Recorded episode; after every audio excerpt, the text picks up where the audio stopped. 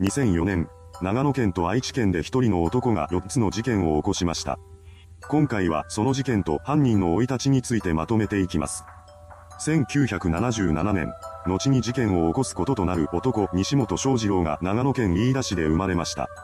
西本の母親は地元で有名な会社の社長令嬢で、父親はそこの社員だったようです。そんな家庭に生まれたことで、幼少期の彼は特段不自由を感じることもなく育っていきます。そんな生活を送る中で父親の転勤が決まりました。そのため、以降は母親との暮らしとなったようです。その後、西本は家庭の事情で小学校を転校することとなります。この時期が小学6年生の時でした。卒業まであと1年を切っている状態のクラスに入れられることとなった彼はなかなか周囲に馴染めません。そのことが西本にとってはかなりのストレスだったようです。そこで彼は友達を作るために一つの手段を考えます。それはお金を渡す代わりに遊んでもらうというものでした。社長令嬢の息子として生まれた彼は小学生ながらにしてある程度のお金を渡されていたのでしょう。それを友達作りの道具として利用したのです。西本にそんな話を投げかけられた同級生はお金欲しさに彼の家を訪れます。すると西本はエアガンやサバイバルナイフなどを出してきて、それを自慢げに見せつけました。これを受けた同級生は彼に対してあまり良い印象を持たなかったようです。ただ、お金をくれるということで相手にはし続けていました。そうして見せかけの友人を手にすることはできた西本ですが、うまくいくことばかりではなかったと言います。なぜかこの頃から父親が彼に対して手を出すようになっていったのです。しかし、まだ子供の西本が反発することはできませんでした。それから数ヶ月が経ち、小学校を卒業した彼は中学に進学します。ですが、中学入学後の西本は不登校になってしまいました。時々登校することもあったようですが、ほとんどは家で過ごしていたようです。授業を受けていないということもあり、彼の成績は散々なものでした。ただ、中学校はあくまでも義務教育なのでそれで進級できないなどといったことはなかったようです。そんな中学生活を送る中、1992年に両親の離婚が決まります。このきっかけとなったのが何だったのかは分かっていませんが、西本は父親に引き取られることが決まったようです。ただし、彼は中学卒業と同時に自立することを決意していました。卒業後の西本は森林整備会社に就職し、そこで真面目に働くようになります。会社の人間もその働きぶりを評価していたようです。ただ、それは最初の2年間だけでした。1995年頃からの彼は欠勤を繰り返し、出勤してきたとしても楽をするために手抜きをしていたようです。そのため職場での評価はどんどん落ちていきました。結局、西本は就職から5年経った1998年に会社を辞めてしまいます。それからの彼は他の職場を転々としていたようです。そんな中、西本をある悲劇が襲います。車の運転中、彼は交通事故に遭ってしまったのです。この事故で西本は腰椎椎間板ヘルニアを患い、2002年8月に当時勤めていた会社を辞めてしまいました。その後の彼は働く気力を失ってしまったようで、パチンコに明け暮れる日々が続きます。ですが、ギャンブルで勝ち続けられるはずもなく、西本の所持金はみるみるうちに減っていきます。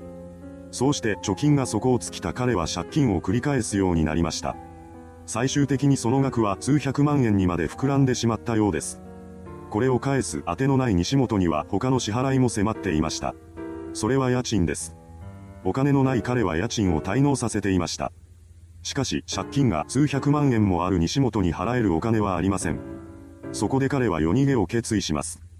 そして2003年3月22日、西本は3月分の家賃を支払わないまま住んでいたアパートを出て行きました。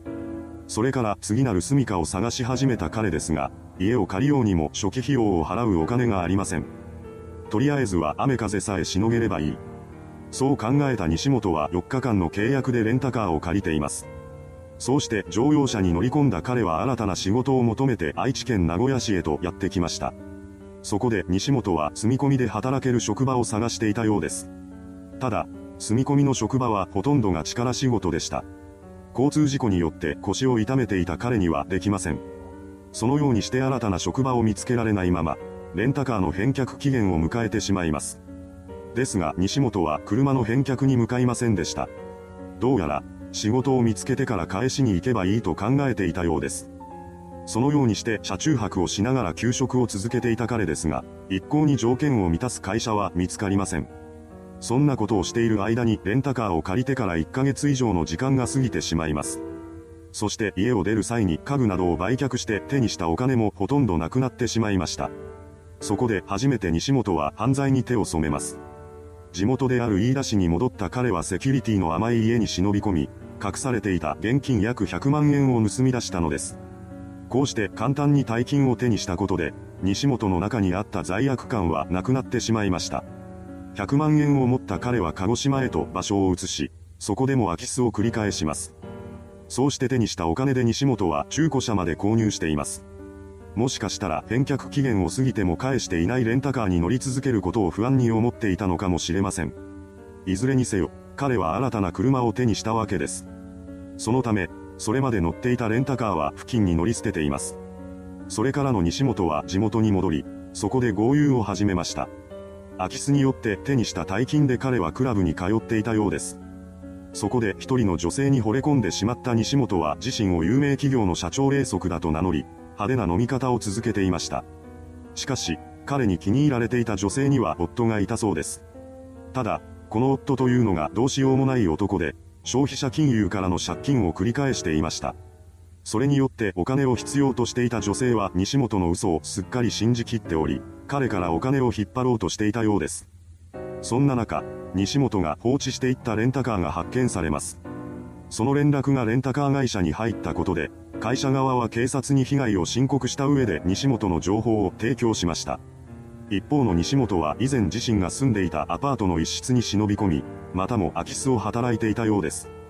その家で彼はとんでもないものを目にしました。なんと、そこには1000万円を超える現金が置かれていたのです。西本はそれを見つけるや否やすぐにバッグへと押し込み、そのまま現場を後にします。そして再び豪遊生活が始まりました。驚くべきことに、彼は1000万円を超える大金をわずか3ヶ月ほどで使い切ってしまったようです。そこで西本はまたも犯罪に手を染めようと考えていました。そうして年が明けた2004年1月13日、彼はひったくりのターゲットを探すために名古屋市へとやってきます。ですがなかなかいい相手が見つかりません。そこで西本が目をつけたのはタクシーでした。タクシーならば必ずある程度のお金があるはずだと思ったからです。彼は名古屋駅でタクシーを拾い、春日井市に向かいます。そうして目的地に到着した西本は犯行へと乗り出しました。手に刃物を握った彼がタクシー運転手の港康夫さんに襲いかかったのです。犯行後の西本はタクシーから約1万8000円を奪って逃走しています。その上でクラブで貢いでいた女性の家に転がり込みました。何でも、彼女はこの少し前に夫と離婚していたそうなのです。そうして寝床を確保した彼は第1の犯行から約3ヶ月半後の4月26日に第2の事件を起こします。その日の20時頃、西本は地元飯田市に住む高齢女性島中美恵さん宅を訪れました。彼と島中さんは顔見知りだったらしく、彼女は何の疑いも持たずに西本を家にあげてしまいます。そうして室内に入った彼はそのまま島中さんを手にかけ、現金1万5000円と貯金箱を奪って逃走しました。その後、事件の発覚を受けた警察は現場の状況から顔見知りの犯行であると推測し、西本を飯田署に呼び出します。しかし、ここでは大した追及をされませんでした。というのも、当初警察は本件を身内の犯行だと考えていたのです。そのため西本はすぐに解放されることとなったのですが、その際にレンタカー会社から申告されていた被害に関する指摘をされています。このまま支払いから逃げ続けると事件のことがバレるかもしれない。そう考えた彼は支払いの意思を示し、月3万円ずつのペースで分割支払いをすると約束しました。そうして金が必要になった西本は新たなターゲットを探します。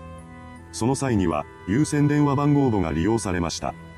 個人情報の扱いが今ほど厳しくなかった当時はそこに同居者全員の氏名が掲載されていたのです。これを使って犯人は一人暮らしの高齢者宅を調べていました。そして第2の事件から約3ヶ月半後の8月10日19時30分頃、西本は長野県高森町に住む高齢男性である加藤仁さんを手にかけたのです。それから彼は加藤さん宅にあった現金26万円を奪った上で滞納金の支払いをするため、レンタカー会社を訪れています。犯行から4日後の8月14日、自宅で倒れ込んでいる加藤さんが発見され、第3の事件が発覚しました。その数日後、西本は同居していたホステスに愛想をつかされ、部屋を追い出されてしまいます。これによって彼は住居を失い、食事も2日に1回しか取れない状況になってしまったようです。そうなった時の西本が取る行動は、やはり新たなターゲット探しでした。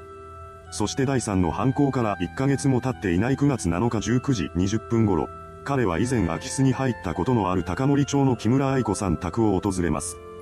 一度金を奪うことに成功しているため、今回も家にそれなりの額が置いてあるだろうと考えていたのです。西本は道を尋ねるふりをして木村さんを家から誘い出します。その呼び出しによって彼女は玄関先に出てきてしまいました。西本はそんな木村さんに襲いかかり、惨劇は繰り返されてしまったのです。しかし、彼の予想を裏切る形で家にはほとんどお金がありませんでした。唯一見つかったのは現金6000円が入ったセカンドバッグだったようです。仕方なく西本はそれを奪って逃走します。ただし、それで犯行が終わることはありませんでした。お金が必要な彼は新たな犯行を計画します。そこで西本が狙いをつけたのは知人の会社役員宅でした。そして第3の事件から6日後の9月13日、目的の家にたどり着いた彼は室内への侵入を試みます。その時、現場にブザーの音が鳴り響きました。その家には防犯用センサーが取り付けられていたのです。これによって捜査員が現場に駆けつけてきます。するとそこには泥だらけの西本が立ち尽くしていました。彼を不審に思った警察は職務質問を経て、そのまま逮捕に踏み切っています。逮捕後、西本はそれまで起こした4つの事件についても自供を始めました。これによって彼は再逮捕されています。なお、第2の事件において容疑者とされていた被害者の遺族に対しては西本の逮捕後に署員が直接謝罪したようです。その後行われた裁判で2006年5月17日に長野地裁は西本に対して死刑を言い渡しました。これに対し、西本は明らかにしたいことがあると言って東京高裁に控訴します。そうして控訴審で語られた内容は自供した4つの事件の他にも犯した事件があるというものでした。しかし、この話は嘘だったということが後に発覚しています。彼がなぜそのような嘘をついたのかは不明です。2007年1月11日、控訴審での発言が嘘だったと認めた西本は控訴を取り下げています。これによって彼の刑が確定しました。そしてそれから2年後の2009年1月29日、西本に対する刑が執行され、事件は幕引きとなっています。それではご視聴ありがとうございました。